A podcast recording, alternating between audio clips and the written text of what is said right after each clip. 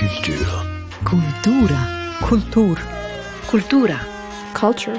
Kultur. Kultur. Dies ist der Kulturstammtisch. Mein Name ist Eric Facon. Hallo und herzlich willkommen. Zu Gast sind wir heute im 48 Quadratmeter kleinen, aber feinen Kulturmuseum im Berner Breitenrhein-Quartier. Die aktuelle Ausstellung hier nennt sich Schwarz-Weiß, also handelt sie von einer dualen Welt. Und ich zitiere hier mal aus der Ausstellungsankündigung. Zitat Anfang, schwarze Schafe und weiße Tauben prägen unser Weltbild. Graue Mäuse sind uns zu bunt geworden. Mit dem World Wide Web wurde die Wahrheit noch vielfältiger. Heimlich sehen wir uns nach Klarheit und Führung. Wir suchen nach Schuldigen und bleiben im Drang nach Freiheit und Sicherheit, im besten Fall tolerant. Zitat Ende. Unser Thema gehört mittendrein, genau in diese Thematik auch. Das Thema heißt Schwurbeln. Seit einiger Zeit kursieren einige Erklärungsversuche der Welt, Theorien, die Freunde und Freundinnen und Familien, ja sogar ganze Gesellschaften entzweien. Wir kennen das, in den letzten zwei Jahren vielfach erlebt. Und darüber sprechen möchte ich mit der Kulturwissenschaftlerin Marcy Goldberg und dem Lyriker und Autoren Raphael Urweider. Nun zur Situation der letzten zwei Jahre, eine, die wir viele von uns erlebt haben. Menschen, die man seit Jahrzehnten kennt, die äußern plötzlich seltsame Ansichten, haben Theorien zu Impfungen, zur Pandemie, zu Verschwörungen und so weiter. Kennt ihr das? Habt ihr das auch erlebt? Marcy? Ja, und wie? Das heißt? Ja, also einerseits in den sozialen Medien, man kommt nicht drum herum, und, äh, aber auch im, im, im Bekanntenkreis und sogar im, im, im äh, erweiterten Freundeskreis. Ja, das hat mich am Anfang ein bisschen überrascht. Inzwischen habe ich mich daran gewöhnt, äh, aber ähm, das beschäftigt mich äh, doch. Über das Ausmaß wollen wir uns noch unterhalten im Laufe dieser Diskussion. Äh, Raphael, wie ist es bei dir? Ja, ich habe es auch erlebt im Bekanntenkreis, aber interessanterweise eigentlich auch äh, beim Thema, sagen wir mal, Themenkreis Black Lives Matter zum Beispiel, das ja auch noch äh, uns beschäftigt hat, ziemlich gleichzeitig mit der Pandemie und das hat mich zum Teil noch fast mehr erstaunt. Also dass das äh, mit Menschen, mit denen ich äh, schon sehr viel gearbeitet habe oder auch immer noch weiterhin arbeiten muss oder so, äh, plötzlich Ansichten zu, sagen wir mal, Rassismus oder äh, Xenophobie geäußert haben, die ich nie erwartet hätte. Also ich habe auch im ersten Pandemiesommer in meinem Garten Leute zu Besuch gehabt, die plötzlich angefangen haben, wild zu streiten und das hätte ich nie erwartet. Also, und ich finde das ja schon interessant, eben jetzt auch, also einerseits bei dem Thema und dann, dann äh, bei Corona, dass, dass das so durch unsere Bubbles durchgeht, also durch die Blasen, in denen wir uns normalerweise bewegen und mit Leuten, von denen wir denken, wir sind sowieso alle gleich, dass dann plötzlich so ein Thema durch diese Blasen hindurch eine Spaltung bringt. Nicht? Ja. Wir wollen ja heute ein bisschen ähm, wenigstens vom, vom Erlebten her auf die Gründe zu sprechen kommen, die das auslösen. Aber ähm, Raphael hat gesagt, im Garten Streitereien unter Freundinnen und Freunden. Also wir haben noch nicht, du hast das Ausmaß noch nicht beschrieben, wie es bei dir zu und her ging. Ja, eben, also ich denke, diese, es sind wie, für mich wie zwei verschiedene Sachen, weil das eine ist die Polarisierung, also dass die Meinung, es gab immer verschiedene Meinungen, aber im Moment äh, habe ich das Gefühl, auch aus den News, äh, auch man, wenn man es nicht im eigenen Freundeskreis hat oder nicht in der eigenen Familie, wir lesen immer wieder in den News äh, von, von, äh, von Menschen, die äh, ähm, miteinander äh, sehr heftig streiten. Oder äh, in, in Zürich letztes Wochenende gab es zwei konkurrierende Demos. Mhm. Ähm, also die Nazis und die Antinazis, die sind beide marschiert. Und ähm, die Polizei hat irgendwie, hat sich viel mehr mit den Antifaschisten äh, beschäftigt als mit den eigentlichen Faschisten. Also das sind, das sind Themen, die sind nicht neu. Ähm, aber was, was für mich ein bisschen ähm, beängstigender ist und was sich in den letzten Jahren immer mehr verbreitet hat, auch unter anderem durch soziale Medien und durch Internet, das ist die Verbreitung von ähm, Verschwörungstheorien. Mhm die dann auch viel mehr Konflikt unter den Menschen sehen. Und dann ist es nicht mehr so, ich meine, in der Schweiz gibt es eine lange Tradition von politischen Auseinandersetzungen, die man eigentlich sehr schätzen könnte. Ähm, oder dass im Bundesrat äh, seit jeher vier, fünf, sechs verschiedene Parteien zusammen das Land regieren, ähm, auch wenn man mit einen, mit den einen und oder mit den anderen nicht einverstanden ist. Also die Idee von Kompromiss, von ähm, äh, wie heißt das Vernehmlassung, also ist eigentlich eine gute Sache. Ähm, aber wenn du Leute im Freundeskreis hast, plötzlich die glauben, die Erde sei eine Scheibe, ähm, dann kann man gar nicht mehr, dann ist das auf einer ganz anderen Ebene und man kann auch gar nicht mehr mit Fakten argumentieren, äh, weil diese Leute von extremen Befindlichkeiten äh, sich leiden lassen. Erlebt ihr das wirklich, diese, diese Heftigkeit der Diskussion, die ihr beide beschreibt, erlebt ihr das als neues Phänomen denn?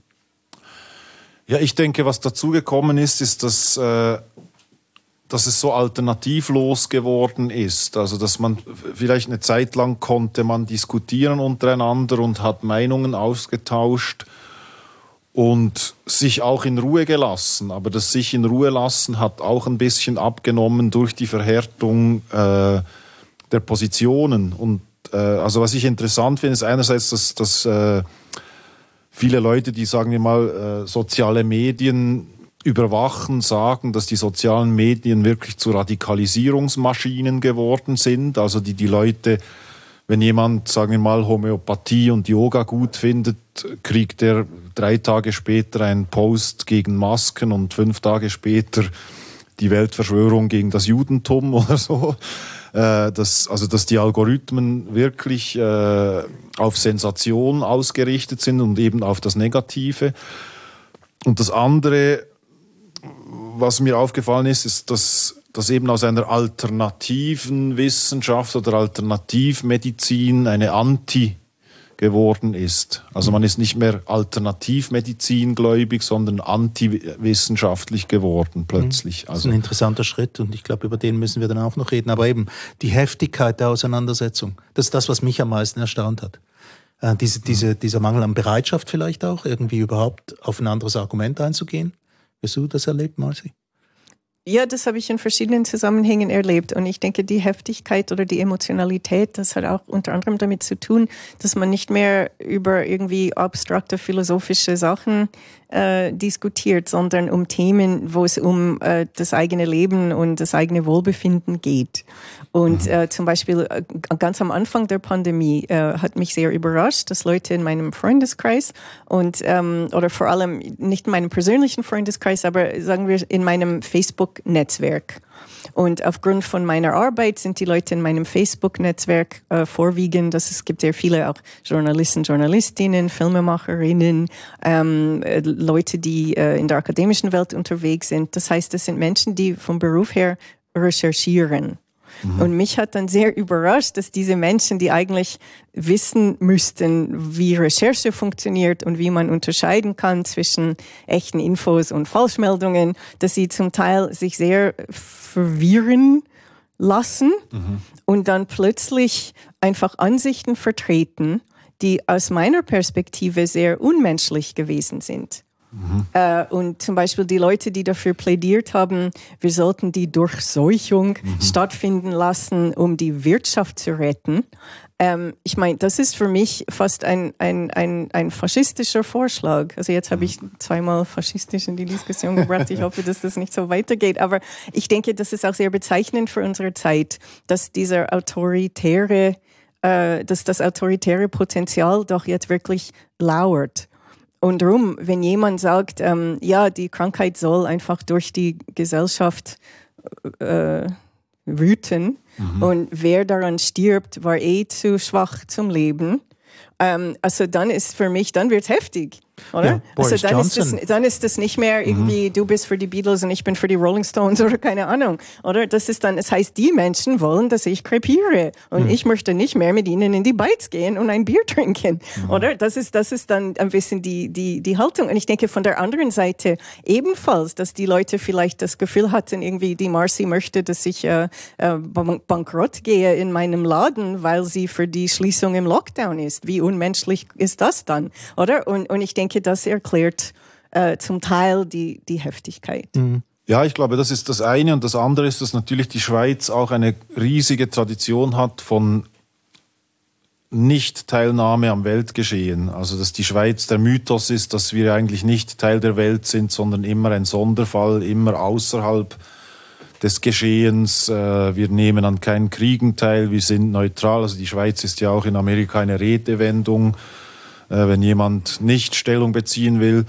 Und äh, das Akzeptieren, dass wir jetzt auf der Welt angekommen sind und dass die persönliche Freiheit hm, vielleicht ein bisschen eingeschränkt wird wegen etwas wie Volksgesundheit oder wie Public Health. Äh, also das Wort Volksgesundheit, wird man ja auch, kriegt man Hühnerhaut sofort. Aber darum, darum ging es ja auch ein bisschen, dass, dass, äh, dass es eben nicht um mein persönliche Gesundheit geht und mein Immunsystem, sondern um das Immunsystem der Gesellschaft letztendlich und dass es eben ja, dass die, dass die Gründe dieselben sind, warum ich zu viel Krankenkasse zahle und warum ich zu viel Steuern zahle, nämlich, dass es allen irgendwie ein bisschen gut geht dabei und dass wir eben nicht, äh, ja, nicht die Leute links liegen lassen. Und das ist natürlich philosophisch vielen sehr schwer gefallen, vor allem Leuten, die, denen, die sowieso schon äh, eine Gründe hatten zu, äh, zu motzen, die haben dann irgendwie gefunden, jetzt ist endlich mal wieder der Staat schuld daran, dass es mir schlecht geht. Mhm. Einen der Gründe hast du schon erwähnt vorhin bei deinem Votum, und zwar äh, das World Wide Web, die Bubble, in der man sich selber äh, bewegt und bei dem man immer wieder zugespielt kriegt, was man selbst schon denkt.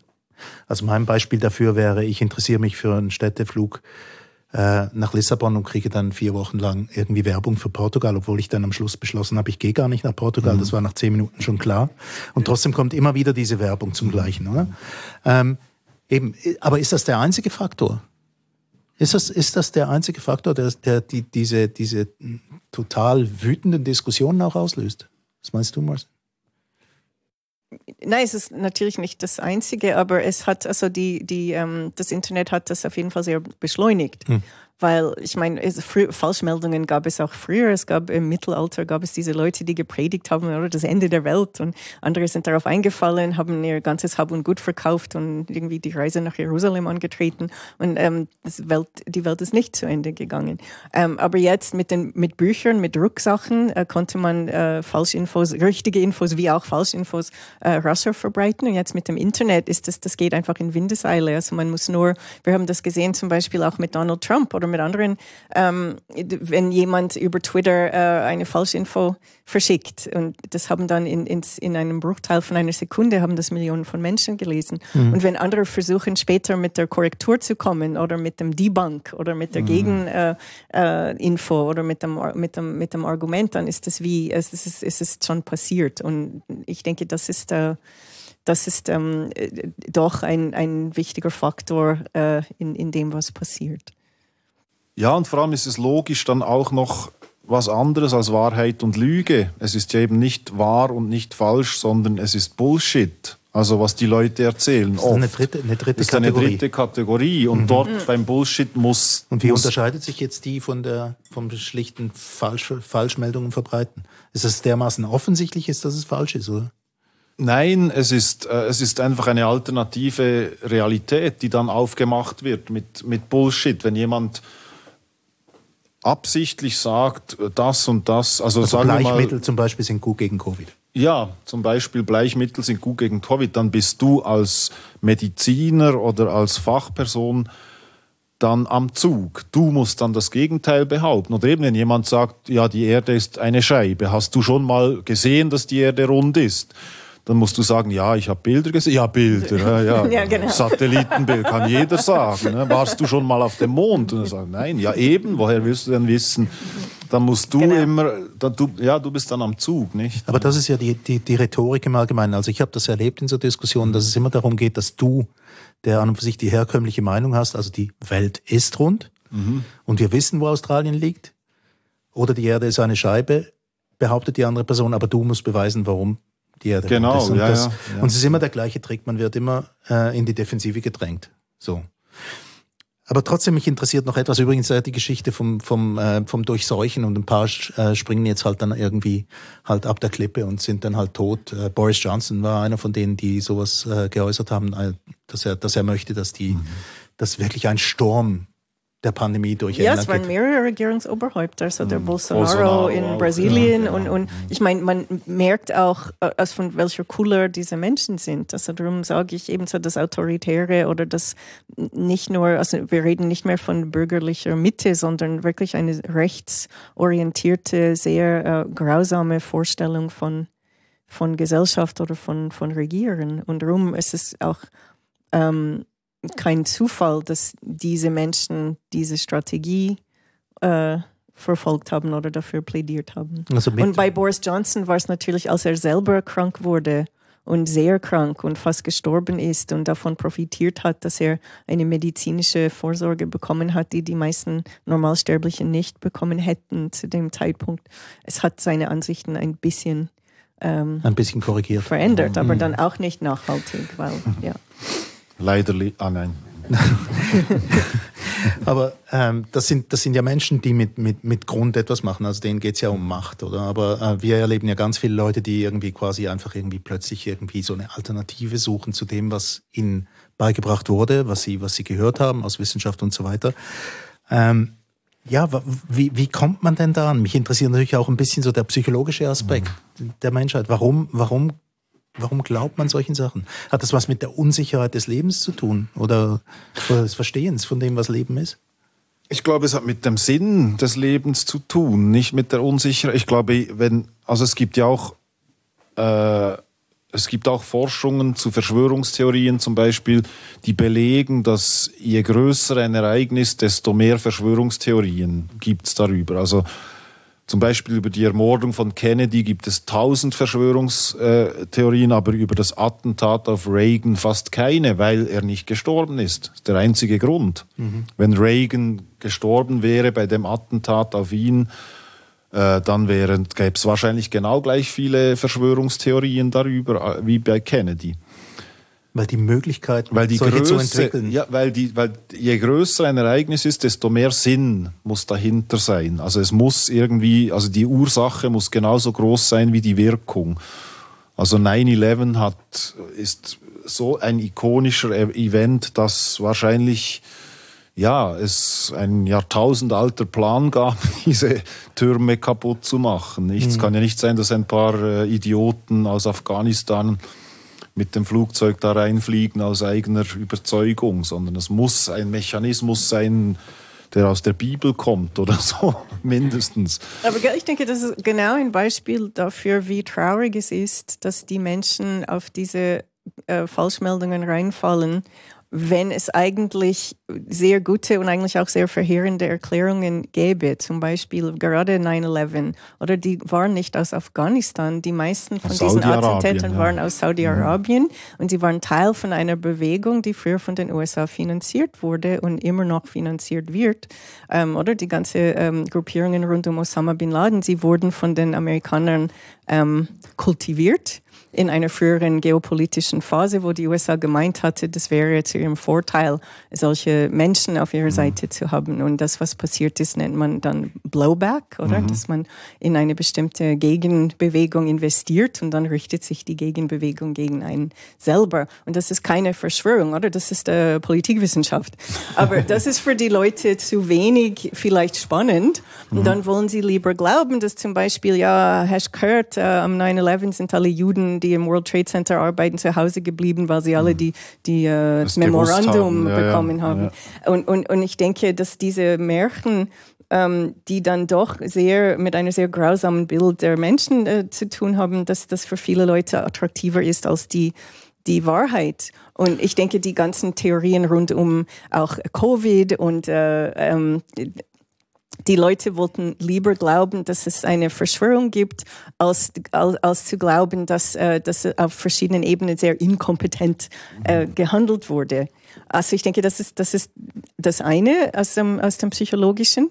Aber ich denke, ja gut, also das geht, wird ein bisschen kompliziert, aber wenn ich ein bisschen ausholen darf, ich denke, es gibt auch verschiedene mh, mm, Persönlichkeitsstrukturen. Mhm die anfällig sind auf diese Theorien. Zum Beispiel. Und äh, das eine ist eben Menschen, die in einer Krisensituation, sie fühlen sich sehr verunsichert und sie suchen nach äh, definitiven Antworten oder einfachen Antworten.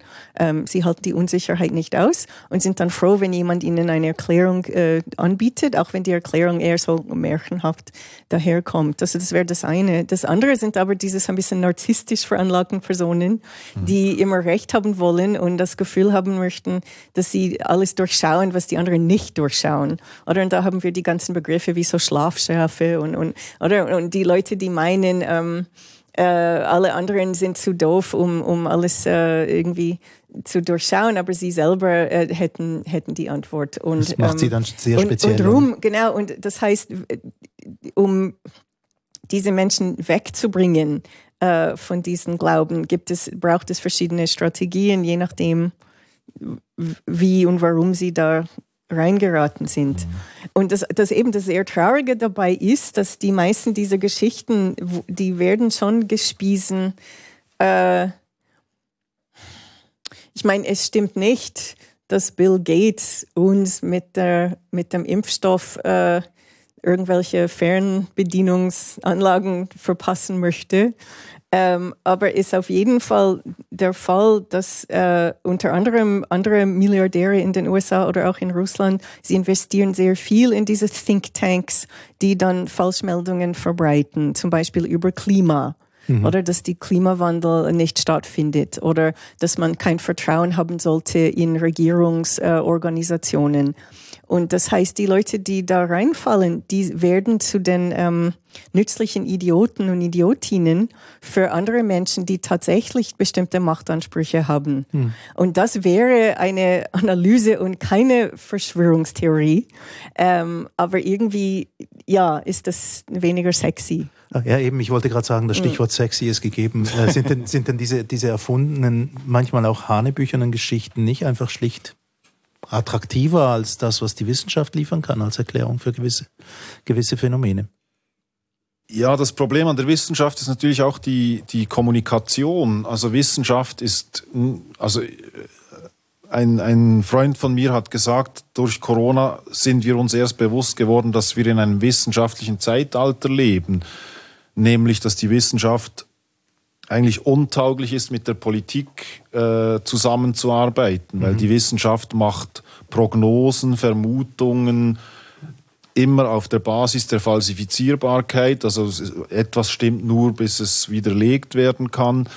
Und die Politik braucht klare Antworten und Ansagen und das kommt nicht aus der Wissenschaft. Aber das ist genau das, was vielleicht das Publikum da draußen vielleicht auch missversteht, dass man genau. denkt, die, die, Wissenschaft hätte stets eine Antwort parat und die gilt dann für die nächsten die soll, 200 ja, Jahre. Ja, die sollten es wissen, die Wissenschaftler. Ja. Die ein guter Wissenschaftler weiß eben, dass er nichts weiß oder dass er nur genau. ganz begrenzt was weiß in seinem Gebiet. Oder dass das ein Work in Progress ist, ganz einfach. Ja, ja. und dadurch kommt natürlich dann dieses antiwissenschaftliche Ressentiment. Also es ist dann ein Grund, woher das kommt. Ja, der amerikanische Raumforscher Neil deGrasse Tyson hat es gut erklärt. Also er macht sehr viel für so die Popularisierung der Wissenschaft, auch Fernsehsendungen und so.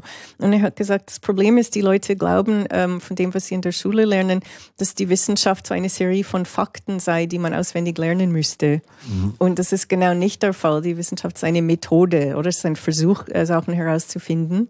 Es ist eine Art der Fragestellung oder ein, eine Experimentiermethode und das heißt, die Ergebnisse werden sich ständig äh, äh, wandeln. Mhm. Und man muss bereit sein, das zu akzeptieren. Und ich denke, das war sehr fatal auch in der ganzen Geschichte äh, von Covid, dass zum Beispiel am Anfang behauptet wurde, dass Masken nicht helfen. Mhm. Und da gibt es auch zwei Gründe. Die einen haben das tatsächlich geglaubt aufgrund von irgendwelchen Forschungen. Dass, sie haben nicht verstanden, dass diese, ähm, dass diese Krankheit eben durch die Luft übertragen wird.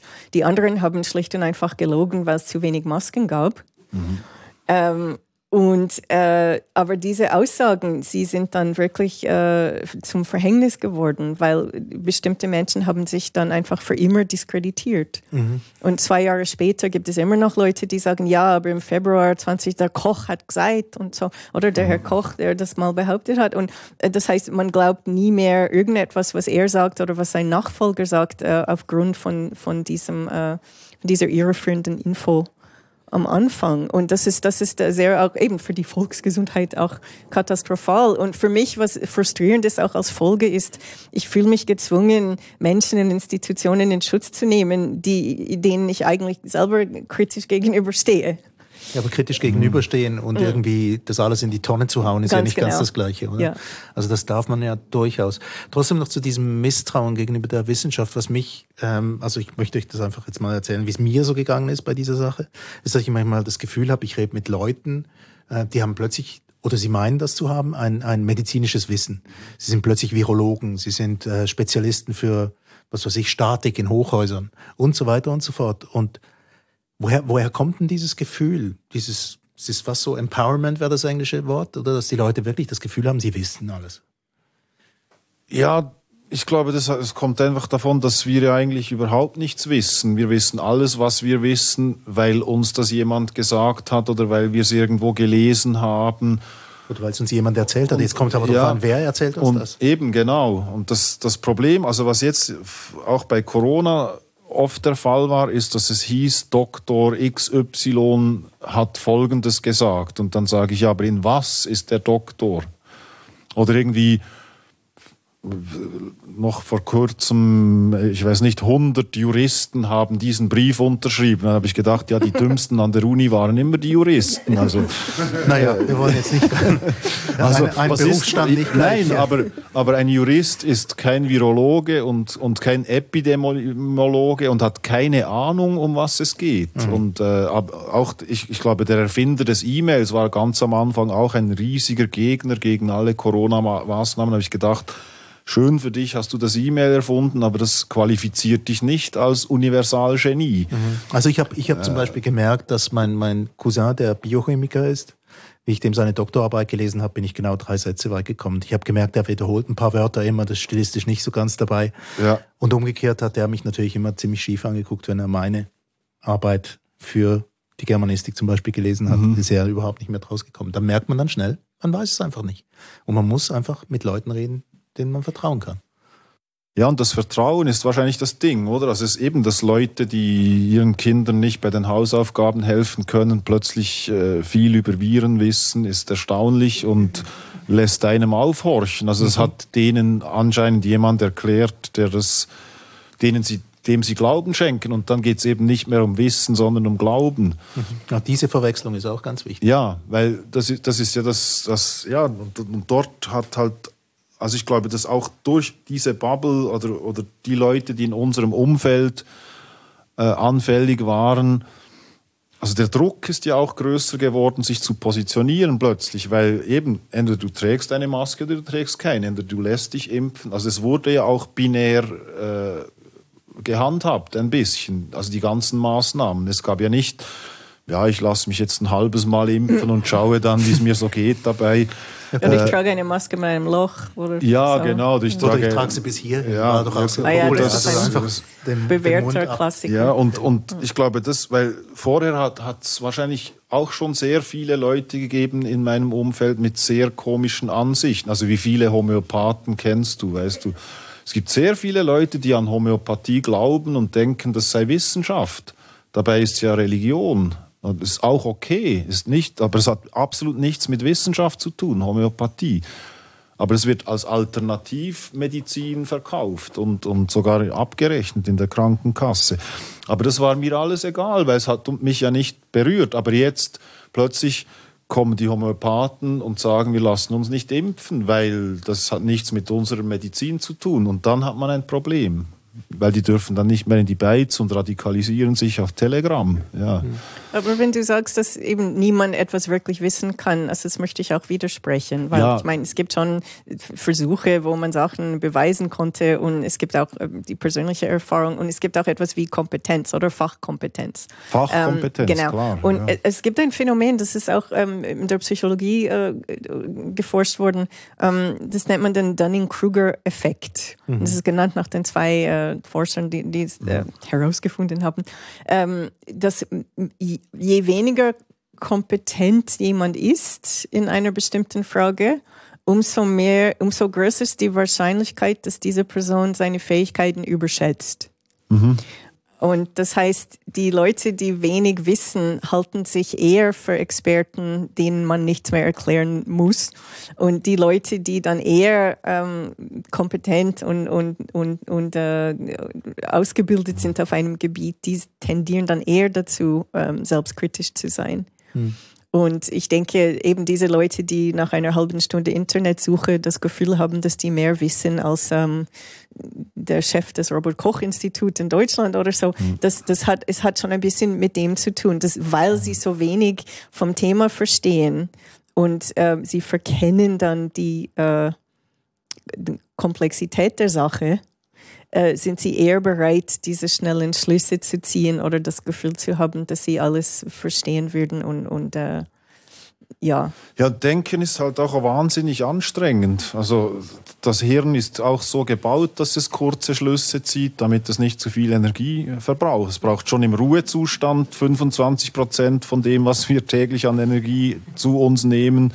Hm. Und äh, ja, aber trotzdem, also das Hirn, wir, wir, wir brauchen ja gar nicht die ganze Kapazität des Hirns, oder? Nein, aber die, die wir brauchen, brauchen wir lieber auch äh, zu, zu, schnellen Schlüssen als zu komplizierten Gedankengängen. Aber eben Und das Umdenken kommt ja. dann noch dazu. Das ist auch etwas, was mir, also was mir dann eher in der äh, in Antirassismus-Debatten aufgefallen ist, dass einfach Leute nicht umdenken wollen. Weil es bequemer ist. Weil es weil es ja und weil es am, am, am eigenen Selbstbild kratzt. Mhm. Weil, also wenn 40-Jährige plötzlich denken, ich bin ein 40-jähriger Mann und jetzt sagt mir jemand, ich sei tendenziell ein Rassist, weil ich ein weißer Mann bin, das ist doch eine Frechheit. Also bevor man sich überhaupt überlegt, was daran sein könnte, also woher kommt, also dass diese Position genauso gerechtfertigt ist wie alle Vorurteile, die ich als 50-jähriger weißer Mann gegenüber schwarzen Männern habe oder so, da habe ich auch einen ganzen Katalog mhm. von Vorurteilen, die ich mit mir rumtrage und dass dabei auch einige rassistische sein könnten, ist sehr wahrscheinlich. Also wenn man ein bisschen weiter denkt, kann man sagen, ja, diese Aussage kann man so auch machen, ist auch nicht ganz falsch. Aber das bedeutet, ein, das Selbstbild zu überdenken. Und die Antwort, die aber dann kommt, ja, ich habe schon 1996 demonstriert gegen, gegen das und das und ich war immer auf der Seite der Unterdrückten oder so. Also das ist dann eher das, was zurückkommt. Also sich selbst in Frage stellen ist schwierig, das wissen wir selbst von uns selbst wahrscheinlich aber, auch. Das ist das, was ich sehr frustrierend finde in dem Ganzen, ist, dass sehr viele Leute, ich meine eben, es gibt diese narzisstischen Monster, die nur Recht haben wollen und so, aber die meisten Menschen, die an diese Sachen glauben, sie meinen es eigentlich gut, das sind idealistische Menschen, sie wollen ein, mhm. eine bessere Welt, sie wollen die Kinder retten und, und all diese Sachen. Nur mhm. ähm, sie gehen dann einfach total verkehrt äh, da, damit um. Sie lassen sich mobilisieren für, für so Phantomgeschichten. Und dabei, äh, das ist eben das Frustrierende und das Traurige, es gäbe, ich meine, all diese Leute in den USA, die überzeugt sind, dass die Demokratische Partei, äh, das sind lauter Kinderfresser. Ja. Ähm, ich meine, wenn du wirklich Save the Children oder wenn man wirklich mhm. die Kinder retten möchte, es gibt ganz viele leidende Kinder auf der Welt. Man könnte sehr viel machen. Man könnte sich mhm. auch engagieren für weniger Waffenverkäufe, damit es weniger Kriege gibt in Gerade bestimmten in Ländern, damit die Kinder, äh, auch in der Schweiz zum Beispiel. Mhm. Ähm, ich finde es spannend, oh, dass du direkt an die USA gedacht hast, also ja, Waffenverkauf. Aber ähm, genau, und, und das ist einfach. Ähm, ich meine, einerseits muss man auch ein bisschen, man muss diese Leute auch ein bisschen bewundern, die so extrem nach Überzeugung handeln. Nur ähm, sie, sie, sie machen, also die sind einfach auf der falschen Seite der Geschichte. Und ähm, die, die Leute, die ähm, ich meine, für mich ist es auch sehr schwierig, wenn du sagst, eben diese Auseinandersetzung, so einerseits Homöopathie oder alternative Medizin und gleichzeitig sogenannte Schulmedizin. Mhm. Das ist auch ein Begriff, den man eigentlich nicht so, oder mhm. das Wort Schulmedizin ist auch vom Dritten Reich geprägt, sollte man auch nicht mhm. so verwenden. Aber wenn man sagen möchte Mainstream Medicine und auch noch die Alternativen, ich meine, ich wäre die erste gewesen vor Covid, die äh, gegenüber äh, kritisch gegenüber dem Mainstream gewesen wäre. Sie haben in meinem persönlichen persönlichen Leben immer wieder versagt. Und ich mhm. kenne sehr viele Geschichten, oder? Und die Arroganz der Ärzte und, und mhm. all diese Themen. Und die Homöopathen haben manchmal mehr Erfolg in der Behandlung, nur weil sie einfach zuhören können, verdammt einmal, äh, und nicht einfach nach zehn Minuten irgendein Rezept schreiben und dich aus, dem, aus der Praxis jagen. Und Ähm, aber plötzlich kommt man dann in eine neue Weltlage, wo, also, wo trust the science und geh mhm. zu deinem Arzt und so. Und, und für mich war das auch sehr frustrierend, weil, weil, ähm, äh, weil es so polarisierend ist genau, und weil man ja. sich für die eine oder mhm. andere Seite entscheiden muss, gibt es keinen Raum mehr für einfach differenzierte Gespräche darüber. Mhm. Also das ähm, Medizin hat im, in der, vor allem, äh, also wenn du als Frau die Medizingeschichte anschaust, dann kannst du dir extrem aufregen über das, was Ärzte keine Ärztinnen damals eben äh, Ärzte behauptet haben. Und, und in den USA gibt es auch diese rassistischen Kampagnen, ja, wo ja, sie, sie ja. haben tatsächlich an der schwarzen Bevölkerung Experimente ausgeführt, also extrem auch, unethische Sachen. Und eben wenn Leute aus diesen Communities dann finden, äh, ja, vielleicht, ist, äh, vielleicht wollen wir nicht äh, die, die, Science äh, vertrauen, äh, das ist auch sehr verständlich. Ja, das ist natürlich ein also das ist mir dann auch wieder aufgefallen, dass natürlich die Wissenschaftsskepsis von ganz verschiedenen Seiten kommt. Also eben, sagen wir mal, äh, ich war während der Pandemie drei Monate lang also festgesteckt in Südafrika und hatte dort natürlich mit sehr vielen Menschen zu tun, die gesagt haben, ja, jetzt, was wollen die mir jetzt da spritzen, was ist jetzt wieder los? Und also die Wissenschaft wird natürlich als was Weißes angeschaut. Mhm. Weil sie wurde hier, so wie sie jetzt äh, auf der Welt existiert, ist Wissenschaftlichkeit eine europäische, amerikanische Erfindung und nicht und die eben Alternativen dazu werden nicht ernst genommen oder gehört. Äh, und, und da gibt es natürlich sehr viele Skeptiker, äh, die, finde ich, bessere Argumente haben als gewisse Anthroposophen vielleicht oder so hier. Aber warum, habe ich mich dann auch gefragt, warum kommt dann das so schnell immer in, mit dem rechtsextremen Gedankengut zusammen? Also warum, wie, ich meine, es wird immer gesagt, die Rechtsextremen haben diese Bewegungen äh, übernommen oder haben sich dort eingeschlichen oder was, aber man hat sie ja toleriert. Man hat ja nicht gesagt, also wenn Rechtsextreme an eine Black Lives Matter Demo gehen, dann können sie nicht einfach vorne weg marschieren und sagen, wir gehen jetzt hier durch und alle laufen hinten nach. Äh, und das hat eben wahrscheinlich schon was mit, mit letztendlich Egoismus zu tun und Selbstüberschätzung. Also diese Selbstüberschätzung, von der du geredet hast, nämlich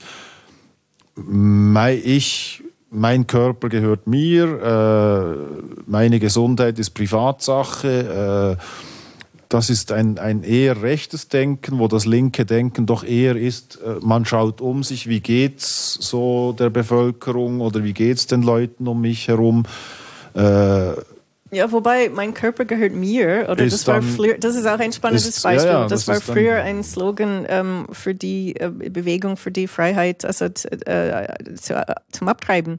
Genau, Und das ja, heißt, was wir jetzt sehen mit diesen Bewegungen ist, sie haben viele Slogans und vermeintliche Positionen der progressiven ja, sie haben sogar I can't breathe übernommen. Genau, weißt du, oder? Genau, das, das ja. war so eine, ja, genau. Das, und, und äh, das ist eine Entwicklung, die mich auch sehr ähm, besorgt, weil man sieht, wie dieser Rechtspopulismus sich breit macht in der Gesellschaft mhm. und in Kreisen ankommt, wo die Leute dann tendenziell früher eher idealistisch, fortschrittlich gewesen sind mhm. und sie lassen sich eben auch genau blenden äh, von, diesen, von diesen Behauptungen. Und ich denke auch, ähm, wenn die, diese jetzige Pandemie ähm, gelöst wird, diese ähm, politische Instabilität, sie wird bleiben.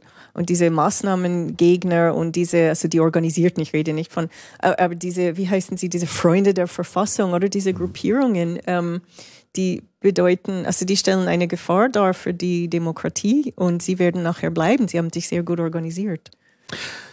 Wir kommen langsam aber sicher zum Schluss, aber was mich noch interessieren würde, woher kommt denn diese plötzliche Sichtbarkeit von diesen Menschen, wenn es die schon immer gab, Leute mit, mit seltsamen Ansichten? Ich habe das Gefühl, da gibt es eine riesen große Sichtbarkeit heutzutage. Hat es auch damit zu tun, dass die die besseren Geschichten abliefern? Nein, sie, sie werden. Oder die absurderen, meinst du? Sie werden medial auch als, als äh, Durchschnitt angeschaut, wurden sie ja lange, ja. Eben, also im, sie sind jetzt in der Mitte der Bevölkerung angekommen. Also sie werden verwechselt mit der Mitte der Bevölkerung und deshalb sind sie von Interesse.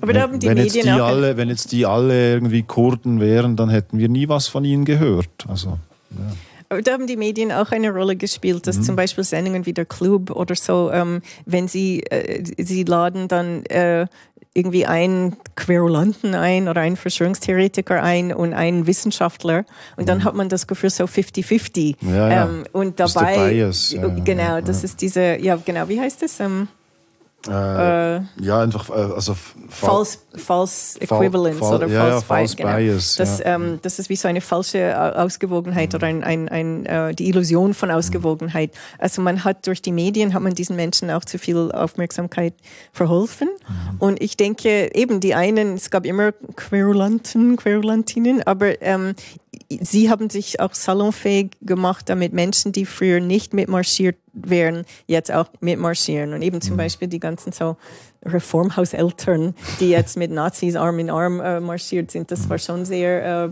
befremdlich.